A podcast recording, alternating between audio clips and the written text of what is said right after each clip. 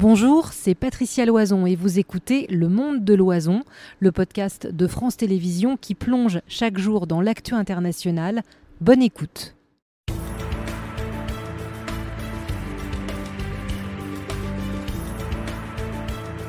Dans le monde de l'oison tous les soirs à 18h. On en débattait avec nos invités. Voici le premier thème euh, de vos questions ce soir. Le pape François, un pape politique. Vous connaissez maintenant le principe. On flash le QR code.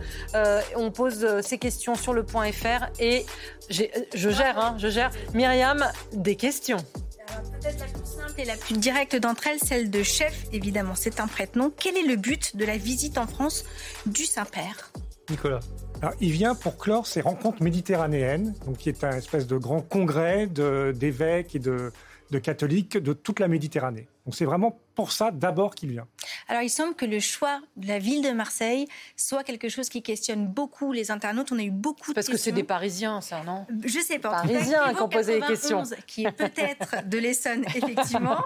Pourquoi le pape vient à Marseille et pas dans d'autres villes?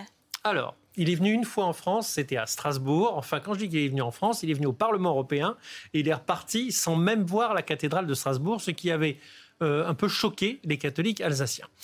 Pourquoi il vient à Marseille? Bon, parce que c'est Marseille qui a été choisi comme lieu de ces rencontres méditerranéennes. Là, il y a quand même une certaine cohérence. On n'allait pas les faire à Poitiers. Euh, une fois qu'on a décidé de les faire à Marseille, Marseille est une bonne ville. Pourquoi n'est-il pas allé ailleurs ensuite? À un moment, il avait été envisagé qu'il aille à Lourdes parce que c'est la ville mariale, parce que beaucoup de papes se sont rendus à Lourdes. Euh, il a même été invité par le chef de l'État pour venir à Paris. Or, il n'ira ni à Lourdes ni à Paris. D'abord, dit-il, parce qu'il euh, ne vient à Marseille que pour ses rencontres méditerranéennes. Deuxièmement, parce qu'il est âgé, il est fatigué et il veut préserver, on va dire, ses forces pour un certain nombre de déplacements qu'il estime symboliques. Et le déplacement à Marseille, il est symbolique. Alors Jean-François, qui répond un peu au propos du, du Saint-Père, donc pourquoi le pape a dit ⁇ Je ne viens pas en France, mais à Marseille ⁇ pour éviter une visite d'État, demande-t-il, alors pourquoi le président Macron ne respecte pas son souhait? J'imagine parce qu'il va aller à Marseille. Tout simplement, le, pape reçoit énormément d'invitations. Tous les chefs d'État qui défilent à Rome, euh, au Vatican, l'invitent à venir. Donc il faut faire des choix. Et il a dit, pour l'Europe, je privilégie les petits pays. Donc s'il dit, je viens en France, tout de suite, il va y avoir les Espagnols, euh, les Britanniques, les Italiens, euh, les Italiens ils l'ont quand même tout le temps, mais voilà, qui vont dire ah mais nous aussi, du coup puisque vous êtes venus en France, il faut venir chez nous. Donc pour éviter ça, il y a cette espèce de fiction de il ne vient pas en France. En même temps, quand on regarde le protocole quand il va arriver euh, demain à Marseille, il y a les hymnes, il est accueilli par la première ministre. Il n'y a pas tout le protocole d'une visite d'État en ce sens qu'il ne va pas rencontrer le corps diplomatique, etc., etc. Mais bon, il vient pas en France, c'est quand même une fiction. Est-ce que je peux répondre à la deuxième partie de la question Bien sûr. Que là, quelque chose, il y a quelque chose de très clairement politique dans ce que demande ce monsieur, c'est-à-dire pourquoi le président n'a pas respecté son euh, désir. Alors, il faut que vous sachiez que tout ça fait l'objet de négociations et que le pape peut dire non. Euh, je vais vous donner un exemple, là aussi qui s'est peu su. Euh, L'Élysée a invité le pape à déjeuner à Marseille en disant euh, on, propose à votre sainteté de venir déjeuner avec Emmanuel Macron et un certain nombre de représentants ou représentants de la France. Et là, le pape a dit non le pape a dit Je n'ai pas pour l'habitude de déjeuner avec les chefs d'État étrangers. En plus, il le fera d'autant moins qu'il va petit déjeuner avec des migrants, on va peut-être en parler. Et il estimait que cet étalage de luxe ne correspond pas à son message à lui. Euh, c'est pas le prince Charles, il s'agit du pape. il y a évidemment pas mal de questions sur l'immigration, on y viendra dans un instant, mais d'abord le curieux qui vous écoute en ce moment et qui vient de poser cette euh, question, qui décide de l'endroit et du pays à visiter par le pape? Le pape. Le pape lui-même. C'est lui qui, qui, qui est vraiment le, gardien de l'agenda.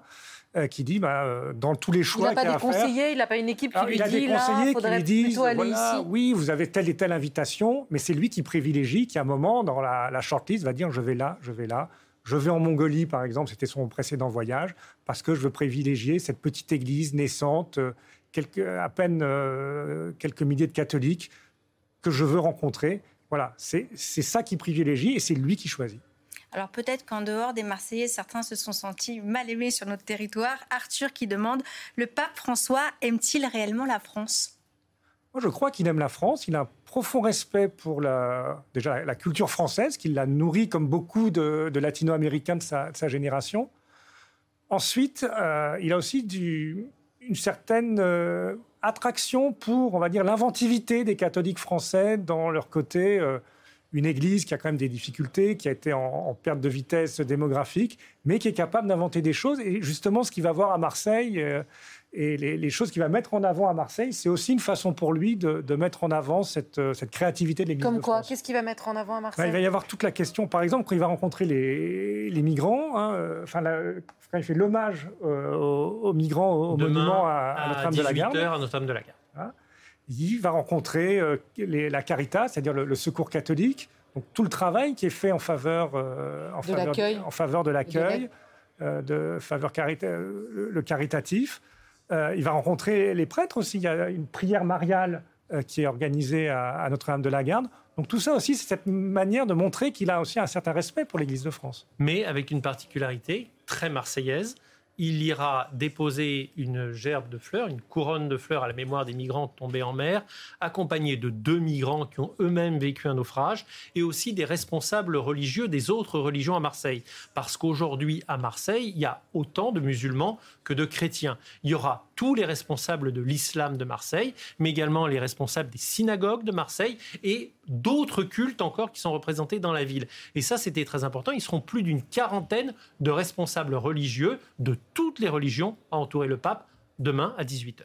La question justement entre chef d'État et chef euh, euh, religieux, c'est la question d'Étienne. Le pape vient-il en tant, qui vient de poser, hein, en tant que souverain pontife ou chef des catholiques? On peut difficilement séparer les deux, en fait, dans le pape.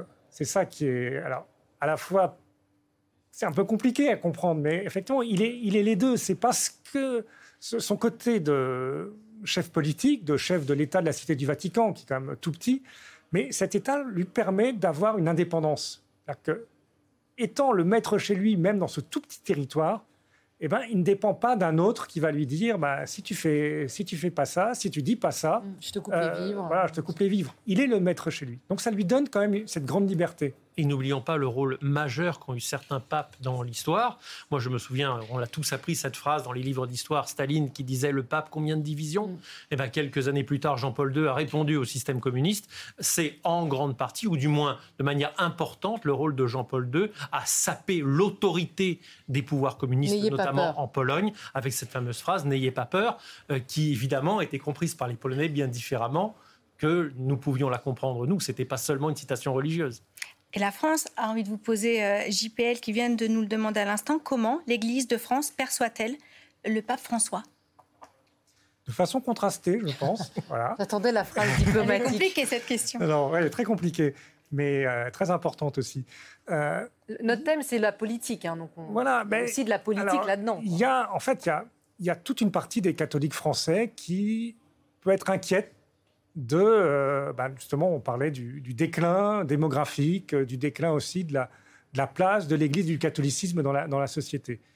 Et, à cette inquiétude-là, euh, François ne répond pas en, tant que tel. Au contraire, il montre que, il souligne par sa vision mondiale que bah, l'Église, en tout cas même en Occident, n'est plus le centre finalement de l'Église.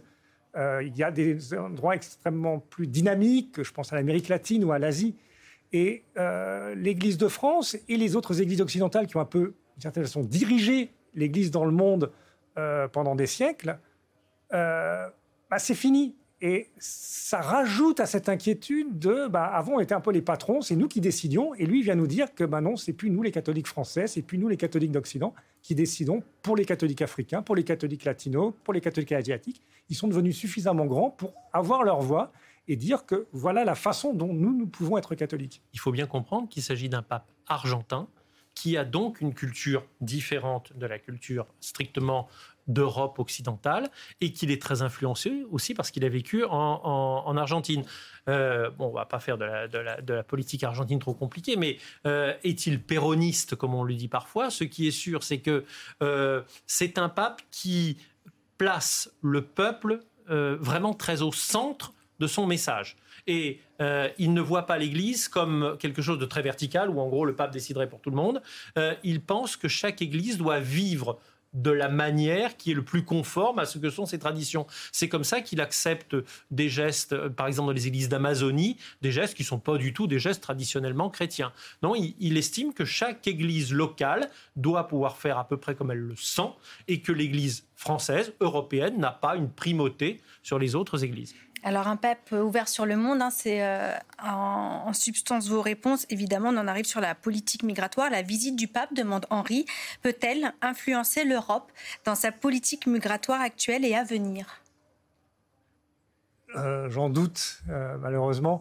quand on entend, par exemple, les, diplomates des pays européens, de l'Union européenne au Vatican, ils disent, ben voilà, on a beau expliquer, dire ce que nous dit le pape, on sent bien que nos gouvernements sont totalement fermés à ce qu'il peut dire et euh, qui ne comprennent pas. Donc, je, même, même s'il est important que le pape porte ce message, je pense que, d'une part, la, voix aussi des, populistes dans les pays, euh, les différents pays concernés, est trop forte, en fait, euh, et réussit à finalement euh, faire suffisamment peur au gouvernement, même qui pourrait être tenté de, faire bouger les choses. Est-ce que je peux glisser une, question? En, vous écoutant euh, tout ce discours, euh, on ne peut plus accueillir de migrants euh, très conservateurs, qu'on aille du côté de Marion Maréchal, en tout cas en France, ou d'Éric Zemmour, ou en Italie de Mélanie, tout ça, ce sont des gens qui sont quand même aussi des catholiques conservateurs. Est-ce que cela est-ce que le pape peut aussi faire de la politique, pour revenir à notre thème,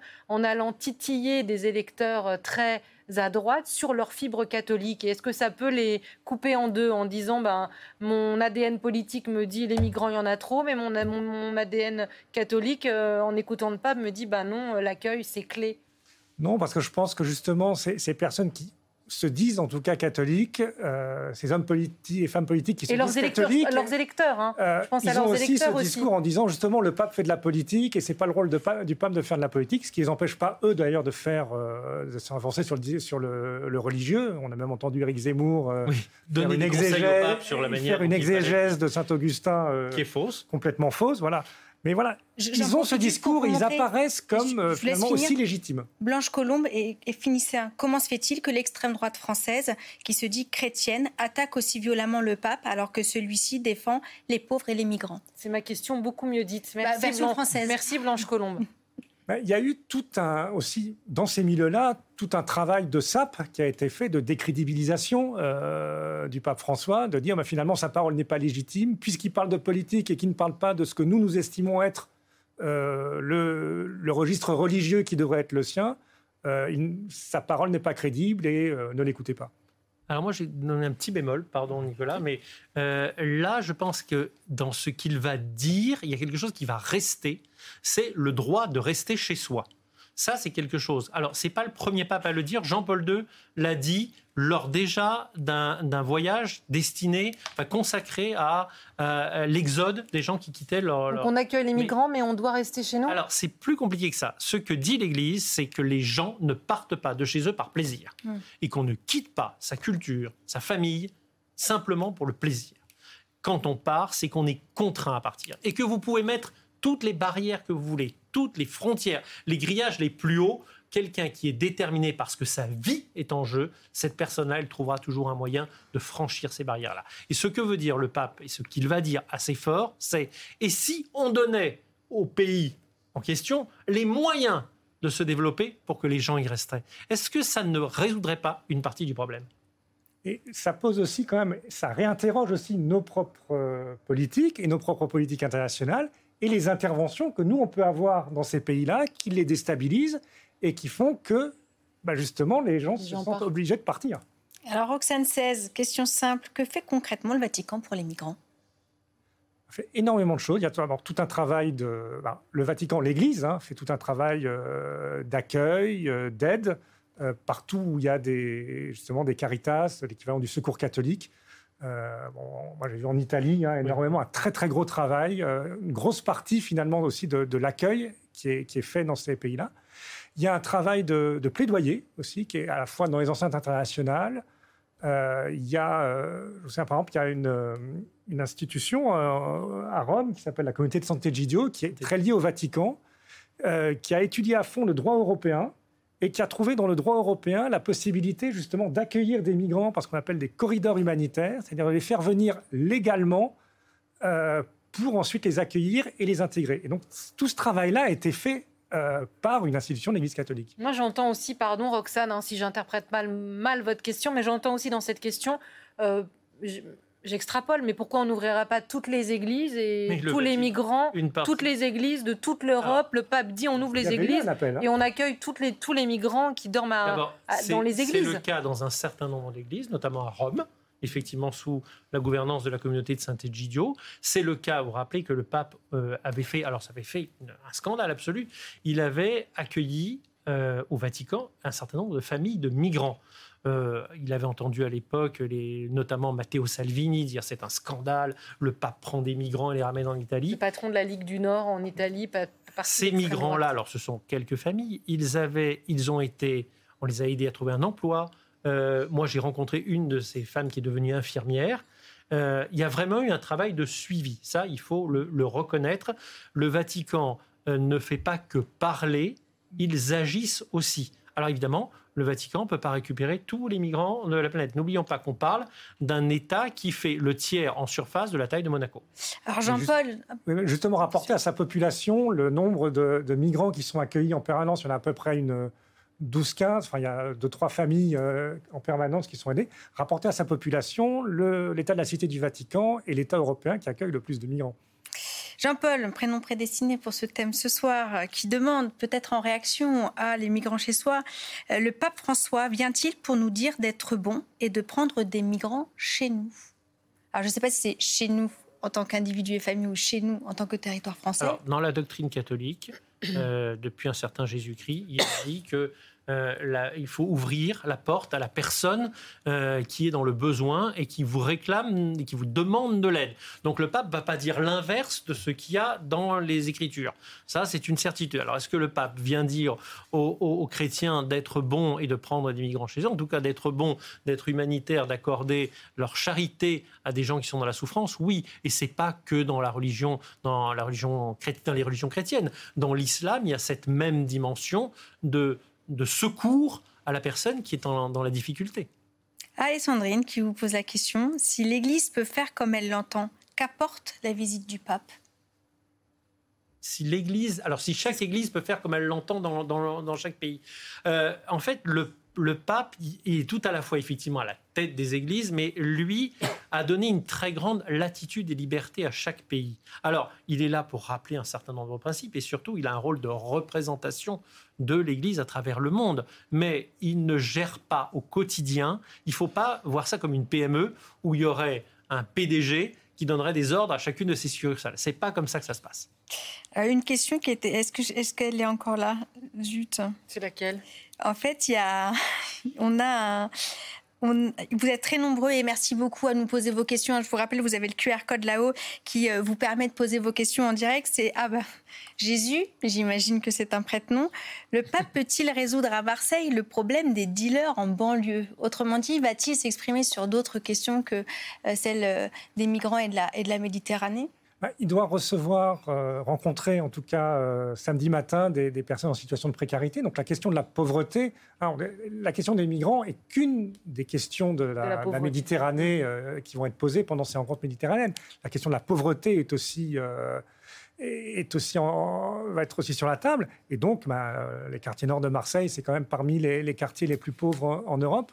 Il, a failli y aller, disait Allemand. Oui, il a failli justement. Mais il a failli. Moi, j'irais même plus. Je vais et, Jésus, il a failli aller. Si je peux me permettre de répondre à Jésus, à parce Jésus, que à Jésus. Mais euh, le pape peut-il résoudre le problème des dealers en banlieue? En tout cas, il peut poser des questions et il peut parler très fort. Rappelez-vous à Naples, quand il est allé dans ce quartier, mais gangréné par, par, par la drogue, et, et qu'il a dit la mafia pue. La mafia, c'est une honte. La mafia se sert de l'humain, du plus petit, pour lui faire les pires tâches. La mafia pue. Et il aurait pu faire le même discours. Euh, à Naples, ça a une portée très, forte. Alors, ça n'a pas mis fin au trafic de drogue à Naples, mais euh, vous comprenez que euh, dans une ville aussi catholique que Naples, ces paroles ont une retentissement, un retentissement très important. En plus, avec une mafia qui utilise les symboles catholiques, mm. et voilà, donc. Mm. C'est une façon aussi de délégitimer cette, euh, cette utilisation. Et je redis, et je redis à Jésus ce que disait Alban, c'est-à-dire que le pape avait envisagé. À Jésus, faut... Ouais, mais il est là, d'aller euh, dans les quartiers nord en papa mobile. C'était dans le programme, ça a été proposé, mais ça a été de, sécurité, ça a été refusé. Donc il voulait y aller. Alors, certains de téléspectateurs qui nous regardent ont dû vous entendre sur cette personnalité si particulière euh, du pape François. Alors, Steph vous demande à l'instant comment expliquer le choix par l'Église de ce pape si particulier. Il y avait, quand on choisit un pape, il y a toujours, au moment où Benoît XVI s'en va, il y a des réunions de, cardinaux avant le conclave lui-même où on, les lit, mais tous les cardinaux qui sont à Rome et puis tous ceux qui arrivent au fur et à mesure euh, se réunissent pour en faire un peu un état des lieux de l'Église et ils font d'une certaine façon un profil du poste. non, mais c'est un peu ça. C'est pas une PME, mais il y a un profil de poste. Mais c'est en fait, c'est de quoi on a besoin et de qui on a besoin. Et donc, dans ces, dans ces euh, moments-là, ben on, on, sortait quand même d'un pontificat où il y avait eu ces problèmes d'affaires, euh, de, documents qui sortaient du bureau du pape, qui se retrouvaient dans la presse. Donc il y avait un peu un ras-le-bol quand même des cardinaux, en particulier de ceux qui ne, sont pas à Rome habituellement, de ces espèces de combinationnées romaines et qui ont dit il faut arrêter, il faut quelqu'un de terrain, il faut quelqu'un qui, qui nous ramène justement aussi à, l'essentiel de l'évangile. Et qui nettoie les écuries Qui nettoie, voilà, qui prenne des décisions. Il fallait aussi quelqu'un voilà, qui prenne des décisions un peu fortes. Et de fil en aiguille, finalement, le profil de, cette, euh, de cet archevêque argentin s'est peu à peu imposé dans les, conversations, dans les, idées. C'est comme ça que son nom est arrivé. Et il a fait un gros travail de nettoyage. Il y a encore d'autres choses à faire. Encore du boulot. Euh, à tel point qu'il n'est pas, je vais vous dire quelque chose qui se sait assez peu, il n'est pas très populaire auprès de la curie vaticane parce qu'il a été très dur avec un certain nombre de prélats qui se pensaient totalement intouchables. Cette question, euh, je ne saurais pas le prononcer, Homme 3 Art, dans cette époque où le religieux est désacralisé, quel est le rôle du pape dans le monde politique? Je pense qu'il a quand même une voix, même euh, les, gouvernements, quand je dis les, ambassadeurs ont du mal à faire remonter sur certains sujets, il a quand même une voix morale. Enfin, le, religieux a quand même sa place et euh, sa voix est entendue. Moi, je l'ai vu par exemple par le nombre de chefs d'État du monde entier qui se pressent pour venir le, rencontrer, pour l'écouter. Et euh, bah, par même euh, Emmanuel Macron, dont on disait voilà, il est agnostique, euh, la, première rencontre, j'étais juste là, enfin, pas dans la rencontre elle-même, mais avant, après. Ça duré une heure. On se demandait, mais qu'est-ce qu'ils sont en train de faire dans cette pièce? Et on voyait bien que la, discussion portait sur des thèmes que l'un et l'autre n'avaient pas envie que cette, cette conversation s'arrête. C'est donc bien que Emmanuel Macron, qui a quand même pas beaucoup de temps à perdre dans son emploi du temps de président de la République, voilà, il aime philosopher des choses. voilà, il aime philosopher et ça lui L'élève de Ricoeur, etc. C'est vraiment ça. Il aime ça. Et dans certains cas, l'Église catholique a pu faire avancer la résolution de certains conflits. Euh, dans un certain nombre de guerres locales, euh, la parole de l'Église et la parole du pape est entendue. Euh, il n'a pas hésité, parce que c'est pas quelqu'un qui a physiquement peur. Hein. C'est pour ça que les quartiers nord, ça l'aurait pas plus inquiété que ça. c'est quelqu'un qui est allé à Mossoul, c'est quelqu'un qui est allé en Irak, c'est quelqu'un qui est allé au Soudan du Sud alors, il ne met pas fin à des guerres, mais il fait parler des gens. Moi, j'étais à Mossoul et j'étais euh, en Irak avec lui. Il met côte à côte euh, les gens qui ont torturé d'autres gens. Et il leur, les oblige à se parler. Ça ne met pas fin à toutes les guerres dans le monde. C'est en tout cas l'une des rares personnes qui peut le faire. Alors Henri qui nous dit en ce moment même, il vous écoute, cette visite du pape peut-elle aider à renforcer le dialogue interreligieux au vu de l'importance de la Méditerranée dans l'histoire des religions? C'est un des grands buts aussi de cette rencontre euh, méditerranéenne à, Marseille, c'est qu'elle a justement une dimension interreligieuse. Euh, le, dialogue interreligieux, c'est aussi un des gros dossiers euh, du, pape François. De la rencontre justement et d'essayer de trouver. la difficulté, c'est de trouver des interlocuteurs, par exemple dans le euh, dans le monde musulman, puisqu'il euh, n'y a pas cette hiérarchie euh, pyramidale. c'est forcément beaucoup plus compliqué, mais ils essayent de trouver des gens pour justement aussi. Son idée, c'est de se dire que dans le dialogue interreligieux, ça peut permettre de marginaliser dans chaque religion les intégristes qui empêchent ce dialogue. Une dernière peut-être la plus légère, et pourtant je pense que pour les Marseillais, votre réponse va être très importante. Le pape est-il supporter de l'OM nous demande Emmanuel. Petit gage pour demain, Alban. Je, peux vous répondre parce qu'en en, plus j'ai vraiment travaillé sur la relation du pape avec le football. Il, le foot, il est très supporter d'un club qui s'appelle San Lorenzo à Buenos Aires. Euh, donc, ils sont bleus et rouges. Ils bénissent chaque année le maillot.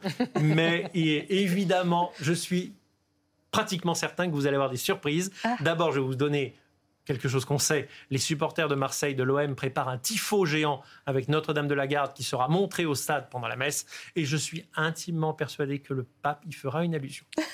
Et vous nous ferez vivre ça. Merci infiniment à tous les deux. Alban, on vous retrouve à Marseille euh, aux premières heures demain sur France Info, bien sûr. Euh, Nicolas Senez, merci beaucoup. On imagine que le pape est à la une de la Croix et du supplément La, Croix Lebdo. Et ça, c'est effectivement le, numéro spécial qui sera distribué ben euh, à Marseille pas du tout. François au cœur de la Méditerranée. Voilà. Merci beaucoup à tous les deux euh, d'avoir répondu à nos téléspectateurs. Euh, l'interactivité chaque soir dans notre rendez-vous, c'est aussi le vrai ou faux. Et le vrai ou faux, ce soir, c'est avec Luc Brisson.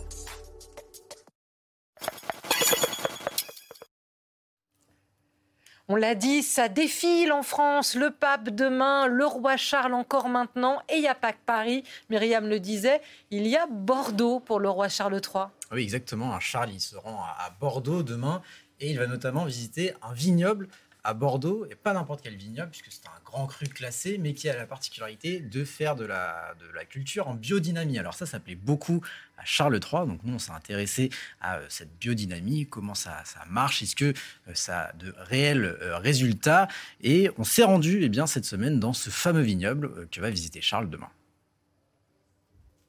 À quelques kilomètres de Bordeaux, voici le château Smith-Olafite. 80 hectares de vignes cultivées en agriculture biologique, avec aussi les principes de la biodynamie. Des principes basés sur les enseignements d'un homme, Rudolf Steiner. Le roi Charles III, grand amateur de vin, en est fan. Nous ne pouvons que nous émerveiller de la pensée de Rudolf Steiner. Rudolf Steiner, c'est le fondateur de l'anthroposophie, un courant de pensée qui mélange des méthodes naturelles et des croyances ésotériques. Et voilà ce que ça donne lorsqu'on l'applique dans le domaine du vin. Florence Catiard est la propriétaire du vignoble que va visiter le roi.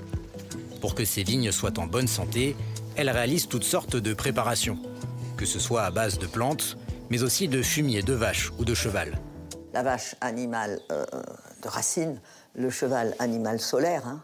Et, bien sûr, euh, vous mettez aussi un peu de marc, un peu de, broyade de branches de vigne bio. Et puis vous enterrez. Ça fertilise le sol, ça le rend vivant des préparations à enterrer ou à diluer avec de l'eau dans cette grande cuve. On met nos produits séchés et moulus, on les mélange avec de l'eau pure et on biodynamise, c'est-à-dire qu'on tourne. La mixture est ensuite pulvérisée directement sur les vignes, un procédé censé renforcer les défenses internes de la plante. Autre principe de la biodynamie, la taille de la vigne en fonction de la position de la lune. Généralement, on fait ça à lune descendante, la taille, parce que euh, ça empêche la sève de sortir. Mais Florence Catiard se montre critique envers certains procédés qu'elle juge trop mystiques. Par exemple, utiliser des organes d'animaux pour vivifier la terre. Moi, je ne vais pas planter euh, le foie de cerf, et pourtant on en a dans nos 75 hectares de forêt, parce que ces petits vaisseaux reflètent le cosmos. Car c'est là toute la critique de la biodynamie. Une méthode basée sur des croyances sans preuve scientifique d'efficacité. C'est en tout cas la conclusion de la chercheuse Linda Schalker-Scott qui a compilé l'ensemble des études réalisées sur la biodynamie. À ce jour, les préparations biodynamiques ne présentent pas d'effets clairs, cohérents ou concluants. Même constat pour les effets de la Lune sur les vignes. Ça, ça n'a rien de prouvé scientifiquement en fait. C'est des, études qui sortent toujours, hein, euh, l'influence de la Lune sur les plantes, et à chaque fois on s'aperçoit que euh, s'il y a une influence, elle est minime, et elle passe après euh, toutes les influences euh, de la météo, du climat, euh, du sol, etc. Le vin du château Smith Olafite est donc certainement excellent, mais difficile d'affirmer que ça a quelque chose à voir avec la biodynamie. Il y en a qui ont de la chance hein, pour euh, leur reportage, euh, signé Luc Brisson. Euh, Luc, si Charles III choisit ce vignoble en particulier, ça n'a rien d'un hasard. C'est un roi qui défend régulièrement ses pensées un peu ésotériques et pas que pour le vin. Oui, exactement. On retrouve aussi son schéma de pensée dans le domaine médical. Pour vous faire une idée, la médecine idéale de Charles III, c'est un mélange de modernité et de croyances ancestrales. Nous devons examiner à nouveau très sérieusement la philosophie de la maladie qui a régné pendant si longtemps, partout dans le monde et dans toutes les traditions sacrées. Et ce mode de pensée, il l'a décliné euh, dans un livre qui s'appelle Harmonie, une nouvelle façon de voir notre monde, où dans ce livre, il défend notamment euh, toutes les euh, thérapies alternatives et ancestrales, comme par exemple l'iridologie. Alors l'iridologie, c'est le, fait de diagnostiquer des maladies en examinant l'iris euh, de l'œil, même si ça n'a aucun fondement scientifique. Charles ne fait pas qu'écrire des livres, et si on vous écoute, Luc, on en déduit que c'est aussi un, lobbyiste convaincu On peut dire ça, hein, parce qu'en 1993, il avait lancé la Fondation pour la santé intégré. Alors, c'était pour une, meilleure intégration des médecines alternatives dans le système de santé euh, britannique. C'est une fondation qui a finalement été dissoute en 2010 avec des, soupçons de, malversation euh, financière. Mais euh, Charles a, rebondi, si on peut dire, puisqu'en 2019, il est devenu le royal patron de la faculté d'homéopathie. Alors la famille royale a toujours été adepte de l'homéopathie, mais avec le, prince Charles, on passe à un, niveau supérieur. niveau supérieur, exactement. Mais au-delà des, thérapies alternatives, Charles, il a un attrait pour euh, le domaine du bien-être. Il faut savoir qu'il a une marque hein, qui s'appelle Duchy Original, qui fait euh, des biscuits ou euh, des, boissons bio. Mais il avait aussi lancé, euh, il y a une dizaine d'années, une boisson détox à base d'artichaut et de pissenlit avec la promesse d'aider l'élimination des toxines et de faciliter euh, la digestion. Mais c'était un produit qui s'était retrouvé très rapidement sous le feu des critiques puisque bah, sans preuves scientifiques pour prouver les bienfaits et qui avait été retiré du marché. C'est ça qui est bien avec euh, Vrai ou Faux, c'est quand même un aspect de la personnalité du roi qu'on ne connaissait pas, avec un rapport assez particulier à la science quand même. Oui. Et on, a, une médecin avec nous, je ne sais pas ce qu'elle va en penser. Et on en a parlé avec euh, un homme qui est un, scientifique britannique qui s'appelle Edzard Ernst. Alors lui, il a côtoyé euh, Charles il y a pas mal d'années, puisqu'il l'a rencontré lors de, meetings sur la médecine. Il a même écrit un livre sur le rapport de Charles à la médecine, et voici ce qu'il en pense. Charles est définitivement anti-science. Si vous lui montrez que l'homéopathie ne marche pas, ne peut pas marcher, il vous dira que c'est un non-sens, car il connaît quelqu'un ou il l'a vu lui-même des gens aller mieux avec un traitement homéopathique. Pour lui, sa propre intuition, sa propre expérience est plus importante que n'importe quelle forme de science. Sort of science. Vrai ou faux, euh, tous les soirs dans le monde de l'oison, on vous répond. Merci beaucoup, Luc, pour cette nouvelle enquête. Deuxième euh, thème sur lequel vous pouvez euh, nous poser vos questions, et Myriam va nous dire tout de suite si elles sont nombreuses, je n'en doute pas, parce que c'est un sujet qui peut tous nous toucher. Aujourd'hui, c'est la journée mondiale de sensibilisation à la maladie d'Alzheimer, et on voulait donner un petit ton d'espoir parce que la science avance, et on va en parler avec nos invités. 900 000 euh, personnes, presque un million de personnes qui sont euh, touchées euh, en France. Vous pouvez participer avec le QR code sur notre site web. Myriam, y a-t-il des questions? J'imagine que oui. Euh, on met les questions au milieu d'après-midi pour euh, euh, glaner déjà un certain nombre de questions. Beaucoup arrivent en direct. Vous avez votre QR code, votre téléphone, vous le flashez. beaucoup de questions, notamment sur l'évolution de la recherche concernant la maladie. On va peut-être commencer avec Jade. Et je présente nos invités parce que j'ai manqué à toutes. J'étais emballée, j'étais partie. Véronique Lefebvre Desnouettes, médecin. vous êtes une des spécialistes de cette maladie. Vous avez notamment signé Que faire face à Alzheimer, euh, gagner des années de vie meilleure aux éditions euh, du Rocher. Et on accueille également Hélène Clary. Bonsoir madame, Bonsoir. Euh, directrice mission sociale pour France Alzheimer. Merci d'être avec nous. À toutes Merci, à vous. Alors Jeanne qui demande, y a-t-il un début de remède contre la maladie d'Alzheimer et touche-t-elle essentiellement les personnes âgées? Alors oui, je vais peut-être répondre en, en, tant que médecin. Ça elle touche essentiellement les personnes âgées, mais pas tous. Hein. Il y a 1% de formes chez des sujets jeunes, ce sont des formes héréditaires, mais le gros des troupes, ce sont des formes dites sporadiques, on ne sait pas pourquoi. Il y a cet agglomérat de deux protéines anormales, la protéine bêta-amyloïde, je les nomme tout de suite parce qu'on y viendra pour la recherche, et la protéine Tau, les plaques séniles entre les neurones et à l'intérieur des neurones, ce qui va tuer mes neurones, la dégénérescence neurofibrillaire à cause de la protéine Tau. Eh bien, ce sont les personnes très âgées dont je m'occupe au quotidien en gériatrie. Hein. Moyenne d'âge 85 ans, polypathologique, puisque le seul facteur de risque dont on soit sûr, c'est l'âge. Hein. Et lorsqu'on est une femme, eh bien aussi, c'est un facteur de risque en soi. Avant la ménopause, nous sommes protégés par nos hormones. Après, eh bien, euh, nous rejoignons malheureusement euh, la courbe des hommes. Y a-t-il un début de remède? Oui, il y a un début de remède. Alors, c'est un, pas un remède à la mélancolie, hein, c'est un, traitement. Il y a déjà eu des traitements qu'on appelait les anticholinéstérasiques qui ralentissaient la maladie. C'était l'hypothèse d'une cascade de l'acétylcholine, hein, l'amyloïde. Et en fait, on boostait à l'intérieur des neurotransmetteurs cette acétylcholine. Mais ces médicaments, devant le service médical rendu modeste, ont été déremboursés en 2018. Depuis 2018, la recherche continue, je veux rassurer madame.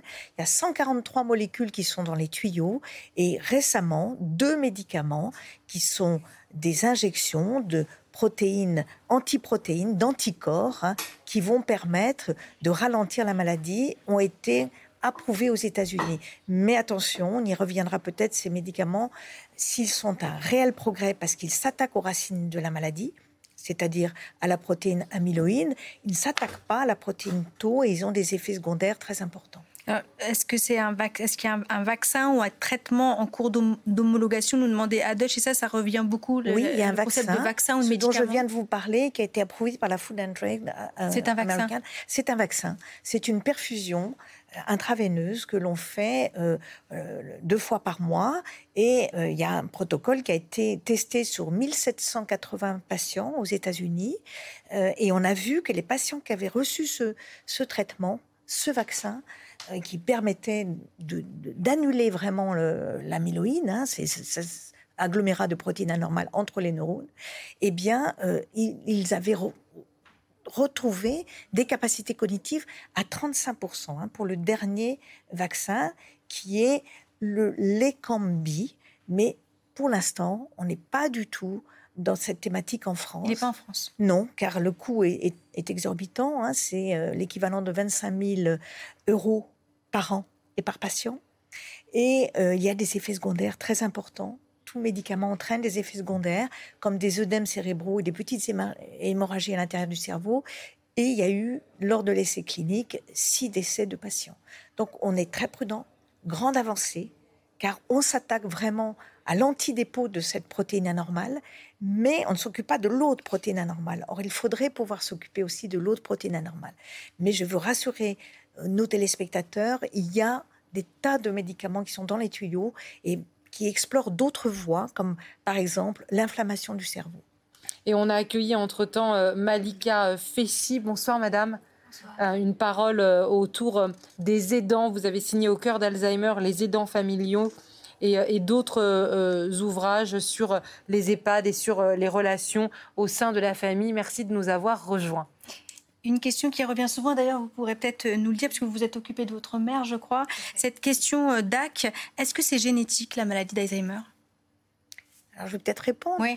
Alors, j'en ai parlé tout à l'heure. Dans 1% des cas, vous avez des formes autosomiques dominantes et ce sont des patients tout à fait singuliers puisqu'ils sont jeunes.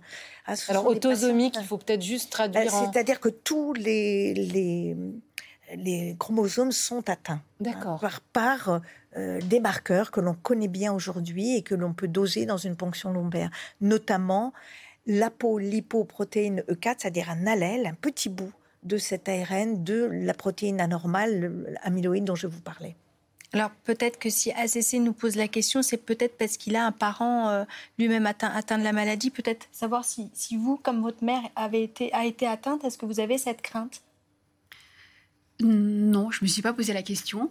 Euh, et puis après, savoir, euh, même si j'avais un terrain favorable, est-ce que j'aurais envie de savoir si je vais avoir la maladie d'Alzheimer euh, Je crois que je préfère ne pas savoir. Mais on, mais on, peut le savoir avec ce test dont vous parliez. On peut le savoir, tout à fait. alors, ça pose des problèmes éthiques, bien entendu, puisque quel intérêt de savoir si on a la maladie d'Alzheimer ou pas? Moi, j'ai un patient qui m'a dit, tant qu'on m'a pas dit le mot, je l'ai pas, cette saloperie. Hein, vous voyez, donc c'est très important de travailler ensemble, les familles, nous, les médecins, les équipes, pour savoir ou pas. Le moment de l'annonce du diagnostic est un moment extrêmement euh, délicat et il ne faut pas faire une annonce de diagnostic brute. Il faut toujours enchaîner derrière, ben, de recevoir les familles, de recevoir l'aidant qui va devenir un proche aidant au moment de l'annonce du diagnostic et on sait combien c'est difficile d'aider. On aide en moyenne six ans, c'est souvent une femme qui aide et c'est une tâche qui, qui fait que moi, je pousse un cri d'alarme, il faut aider les aidants. Tout à fait.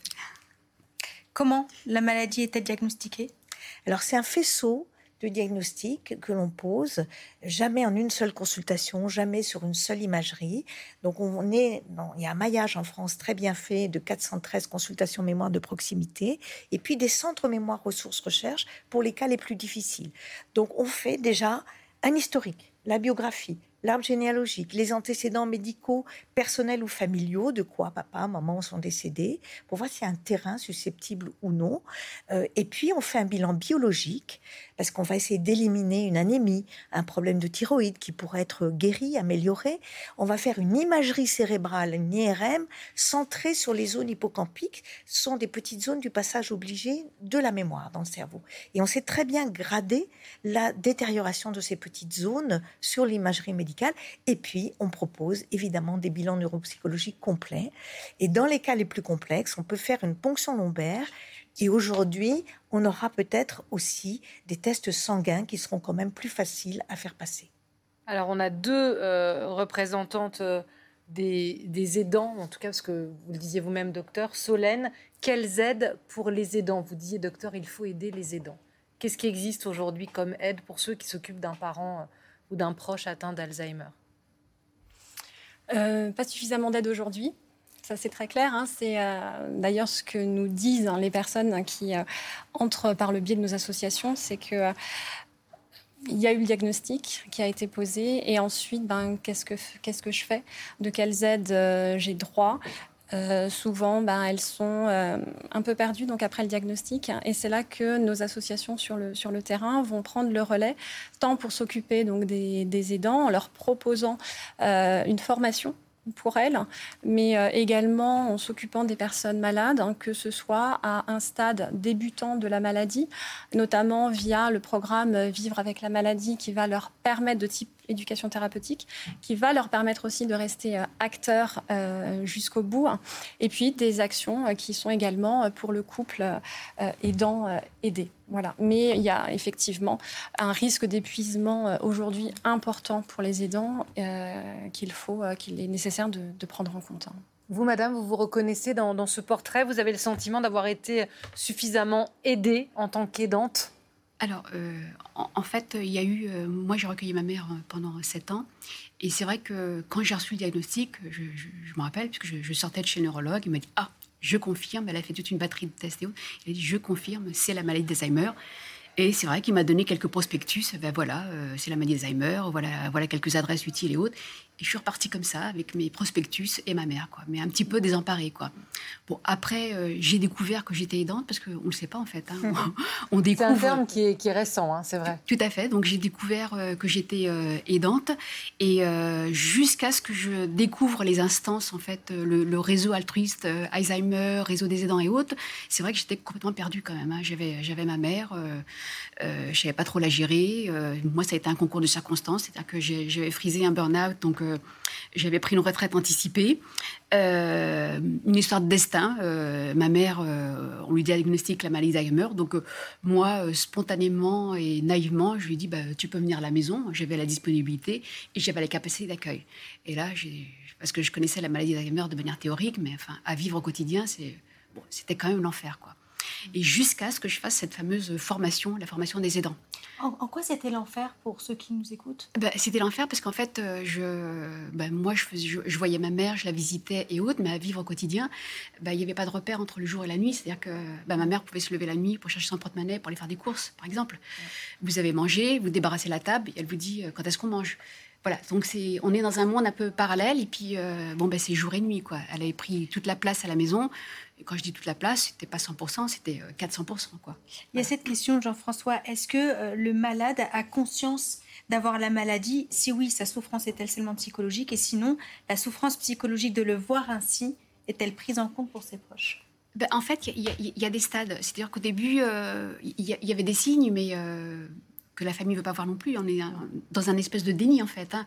On, refuse de, se dire, euh, peut-être que c'est ça, quoi. on se dit, bon, on met ça sur le compte de la sénilité. Euh, bon, il y a des oublis, quoi. Jusqu'au moment où c'est très grave, et là, on se dit, bon, ben... Et en fait, quand le diagnostic est posé, il y a un espèce de soulagement. Ah, il y a une explication, en fait, au comportement.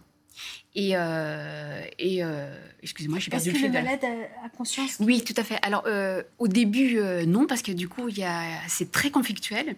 Parce qu'elle dit quelque chose, je dis mais non, mais souviens-toi, c'est pas un tel ou c'est pas cette date et tout. Et puis elle s'énerve, elle va avoir gain de cause, et puis vous, vous essayez de, de, la ramener vers la raison et tout. Donc c'est très très très tendu les premiers moments, quoi.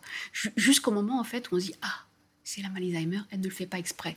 Donc là, vous n'êtes plus en conflit, la pression baisse quand même, quoi. Elle est malade en fait. Voilà, donc il y a une espèce d'acceptation. Après, pendant la maladie, il y a, des moments de lucidité et ils sont pas faciles à gérer non plus, quoi. Parce qu'en fait, quand elle se rend compte que c'est un poids, elle me dit mon Dieu, je te, donne du travail, ma fille. Et là, euh, j'avais envie de fondre quoi, quand elle me disait ça. Quoi. Donc c'est très complexe hein, comme relation hein, quand on approche d'un de la maladie d'Alzheimer. Cette souffrance psychologique, hein, c'est ce qu'interroge euh, Jean-François. On le, on le retrouve euh, des deux côtés? Oui, tout à fait. Euh, comme vous le disiez euh, très bien, effectivement, c'est euh, déjà pour les aidants au niveau de, l'accompagnement, la, surprise aussi, bien sûr, la difficulté au quotidien. On ne sait pas vers qui se tourner après le, diagnostic et même avant le diagnostic, finalement, il y a des signes qui alertent hein, et qui, pour lesquels on est vraiment démunis également. des signes comme? Des, des, pertes de mémoire, des personnes qui vont tenir des propos euh, incohérents, répondre euh, à côté, euh, ne plus savoir appeler quelque chose un truc, tu peux me passer le truc qui est là pour un stylo, enfin à la place du mot stylo. il y a des choses comme ça qui peuvent déstabiliser.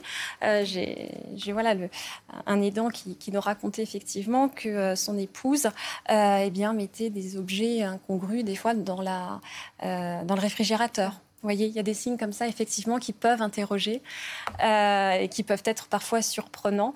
Et c'est le diagnostic qui va effectivement euh, pouvoir euh, poser un mot, un terme, ce qui va être le premier pas vers ensuite l'acceptation ou le déni, ça dépend aussi de, chacun, et vers l'acceptation de, de l'aide. Vous avez très bien parlé du déni, mais il y a un autre mot qu'il faut connaître qui est inhérent à la maladie d'Alzheimer, chez la personne qui en souffre, c'est l'anosognosie. A privatif, c'est maladie, et gnosie, la reconnaissance. Donc le malade d'Alzheimer ne se reconnaît pas comme étant atteint de cette maladie. Hein, c'est le diagnostic dont on avait parlé pour euh, Monsieur Chirac. Je ne sais pas si vous vous souvenez, on avait dit et il a la nosognosie. C'est pas une maladie, hein. c'est le fait de ne pas se reconnaître comme étant malade. Mm. Et puis, quand on parle de souffrance psychologique, je suis moi-même psychiatre en, gériatrie, il y a la dépression, il y a des petits signes de retrait social. Or, une dépression, eh bien, il faut pas hésiter à la faire diagnostiquer, à la faire prendre en charge pour améliorer la qualité de vie justement. Le déni est très compliqué à gérer euh, parce que si on l'apporte, si on l'aborde de façon frontale, on n'obtiendra rien que des fâcheries. Hein. Il faut essayer de contourner ça. Il faut beaucoup de patience. Et c'est vrai que ça met à rude preuve les aidants naturels. Alors, Jacques qui nous pose cette question, et c'est vrai qu'on l'entend souvent. Alors, début 70, ma mère était atteinte de la maladie d'Alzheimer. À l'époque, le corps médical n'avait aucune idée de ce que était cette maladie. Heureusement, les chercheurs ont fait d'énormes progrès. Il paraît que pour s'en préserver ou repousser l'échéance, il faut faire travailler son cerveau à fond. Est-ce que c'est vrai? Oui, c'est tout à fait vrai. On va augmenter sa réserve cognitive. ce soir, on se parle, on est là, on fait connaissance, on est curieux les unes des autres. Eh bien, on crée des nouveaux poussons synaptiques. Donc, le, grand, euh, la grande révolution du 21e siècle, c'est la neuroplasticité du cerveau. On ne perd pas des neurones de la mort, de la naissance à la mort, au contraire. Hein. et d'ailleurs, on le voit bien lorsqu'il y a des accidents vasculaires cérébraux. Grâce à la rééducation orthophonique, on retrouve la parole. Donc, on crée de nouveaux petits boutons synaptiques qui fait qu'on va augmenter sa capacité cognitive. Alors, à fond, je ne sais pas s'il faut le faire travailler à fond. On va s'épuiser aussi. Il hein. faut prendre du plaisir. Il faut avoir du plaisir à cultiver non seulement son intellect, mais le lien aux autres, cultiver son jardin au sens propre et au sens figuré. Lorsqu'on va planter des oignons de fleurs au mois d'octobre, c'est pour imaginer un joli jardin à la Giverny au mois d'avril. Donc ça, c'est très important. Vous faisiez ça? Ben, En fait, moi, j'ai étrangement, en fait, euh, avec la maladie, en fait, je me suis aperçue que ma mère s'était délestée de certaines, euh, certaines retenues, certaines choses qui, qui l'empêchaient de faire des actions et autres. Et, euh, et c'est vrai que je l'ai vue s'extasier devant des fleurs, devant le jardin. Elle était très, très. Elle, il y a eu un retour vers la nature. Elle s'extasiait devant, des, devant un oiseau qui faisait cuit-cuit. Elle cueillait, chaque fois qu'on faisait une petite promenade, elle cueillait des plantes, des fleurs. Donc, il y a eu une hypersensibilité, en fait, qui s'est aussi développée mmh. avec la, la, la maladie, quoi. Il n'y a, pas eu que du négatif, quoi. C'est-à-dire que c'est vrai quand on parle de la maladie d'Alzheimer, on voit tout de suite le, tableau sombre et autres. Donc c'est vrai que c'est difficile, mais il faut arriver à avoir le beau en fait euh, bah, dans cette un petit peu, euh, comme vous disiez, cette noirceur en fait de, de la maladie, quoi. Et de faire travailler son cerveau avant, mais une fois que la maladie est déclarée, est-ce qu'il faut, faut, continuer Est-ce qu'il faut continuer? Est-ce que les gens malades doivent euh, bien sûr, faire l'effort J'ai ouvert la première consultation mémoire en 1988 où c'était pas du tout à la mode, hein, et sur justement cette intuition là que plus on laisse occuper des patients, plus on allait ralentir les effets de, la maladie. Donc ça agit sur cette réserve cognitive, ça agit sur les habitudes de vie. Il parle un petit peu, Jacques, de prévention. Mais oui, on peut prévenir la maladie d'Alzheimer avec une bonne hygiène de vie, en marchant tous les jours une demi-heure, en ayant une alimentation type régime crétois et en faisant fonctionner son cerveau en s'appareillant si on a des troubles sensoriels, en ayant des belles lunettes comme les vôtres. Merci. et euh, en aimant la vie. Je vais vous arrêter sur l'alimentation parce que c'est la question que vient de nous poser Teddy. Est-il possible de diminuer les risques de contracter cette maladie par le biais de son alimentation Pas uniquement. Hein, c'est un protocole hein, de, prévention, mais qu'il faut quand même déjà mettre en, route dès 40-45 ans. Hein. Et là, on voit, c'est scientifiquement prouvé que la maladie ne s'installe pas on gagne des années de vie meilleures. Hein. Donc Juste en mangeant de manière équilibrée, il n'y a pas des aliments qui De l'huile d'olive, on a dit de l'huile d'olive. De colza, de l'huile d'olive, un tout petit peu de vin pour faire plaisir au prince euh, mais parce qu'il y a dans les tanins du vin, vous avez des antioxydants qui protègent la gaine de myéline de vos neurones. Riz qui pose une question simple et pourtant euh, importante. Jusqu'où peut-on oublier et quoi? Oui, c'est une question qui est très belle. C'est une question humaine qui nous renvoie à notre humaine condition. Eh bien, on peut oublier ce qu'on a mangé le midi, parce que la mémoire est très sélective, mais pas oublier son enfance, pas oublier les mémoires émotionnelles, pas oublier de sourire à un petit oiseau ou un petit enfant. Et d'ailleurs, les paroles fulgurantes de mes malades euh, sont quand on leur met un enfant dans les bras ou au dernier moment de leur vie. En fin de vie, des patients qui n'ont jamais parlé, qui étaient aphasiques, hein, on ne parle plus à la fin et bien qui ont des fulgurances et qui vous disent des choses. Une, vieille dame qui me dit Ah, qu'est-ce que je vais me regretter quand je vais mourir? C'est pas magnifique. Et votre maman, comment ça s'est. Jusqu'où euh, a pu-t-elle oublier ou quoi? Alors, euh, effectivement, donc moi, je sais qu'il y, a des personnes qu'elle ne voyait pas souvent, elle les oubliait. Elle pouvait oublier les prénoms et autres. Et puis, euh, moi, en fait, leur rôle s'est inversé. Elle s'était persuadée qu'en fait, j'étais sa maman et qu'elle était euh, ma fille. quoi. Mais c'est parce qu'en fait, même dans les gestes quotidiens, en fait, comme je disais, c'était un petit peu comme mon enfant. En fait, elle était tellement vulnérable et autre, je la prenais en charge comme un, comme un nourrisson pratiquement. quoi. Et par contre, je voudrais rebondir sur ce que vous disiez. Et, euh, c'est vrai que ma mère, elle a eu des belles expressions. C'était, euh, elle se levait le matin et elle voyait une branche qui vibrait avec le vent et autres, un oiseau qui se posait sur cette branche et autres. Et elle pouvait faire cette, elle nous, elle nous sortait cette expression "Mon Dieu, que la vie est belle", quoi où euh, elle oubliait son âge et puis euh, le jour de son anniversaire, on lui disait bah, c'est ton anniversaire, elle fait ah bon et tout. Et je lui dis au fait, est-ce que tu sais quel âge tu as? 16 ans. Je sais pas. Et puis je lui dis bah tu veux que je te le dise? Elle me dit bah oui. Et puis bah, son dernier anniversaire, par exemple, je lui dis bah tu sais que tu as eu 90 euh, ans. Elle fait ah bon? Mais je suis vieille. Donc c'était. Peut-être. une dernière question. une question, peut-être même un, coup de gueule auquel vous pouvez réagir de Christine. Je veux juste témoigner, nous dit-elle, que malgré ce que nos politiques veulent faire croire, rien n'est fait pour les aidants. 13 ans que je m'occupe de ma mère de 93 ans et aucune aide. Je n'en peux plus. C'est fort. Et même souffler une petite semaine, c'est impossible. Une honte, c'est une honte. son cas est, est, le, le même pour les aidants aujourd'hui en France Oui, tout à fait. Euh, on porte, hein, on est la, seule association de famille hein, sur, euh, sur cette maladie, donc on est là pour porter aussi euh, leur voix. Et effectivement, aujourd'hui, au niveau des, politiques publiques, il n'y a pas grand-chose qui est fait. Oui, mais pas rien. Pas rien. J'ai dit euh, pas grand-chose, en tout cas pas suffisamment, et c'est ce que Il y a beaucoup de euh, colère hein, dans ce que dit. Oui, mais on peut comprendre. elle est, complètement épuisée. 13 ans, on peut tout à fait comprendre. Je vous dis, l'aidant est une aidante. Elle va aider 6 ans en moyenne. Elle va s'épuiser. Elle va baisser ses propres défenses immunitaires. Et parfois même l'aidant décède avant la personne qu'elle aide, hein, à force d'épuisement. Alors les, pouvoirs publics ont mis en route un congé aidant il y a des accueils de jour, il y a des clics des centres locaux d'information et de coordination, il y a des équipes mobiles. Bon, il y a un maillage qui se met en route, mais c'est pas suffisant. Mais il faut le trouver. Pas du tout suffisant. Là, j'insiste euh, dessus, c'est-à-dire que l'épuisement, il est réel. Euh, il y a des équipes spécialisées Alzheimer n'est pas du tout en nombre suffisant. Le parcours, de, le, parcours du combattant pour les dents d'avoir, pour avoir droit à ces aides est vraiment compliqué. Euh, ils sont épuisés. Voilà, c'est une réalité.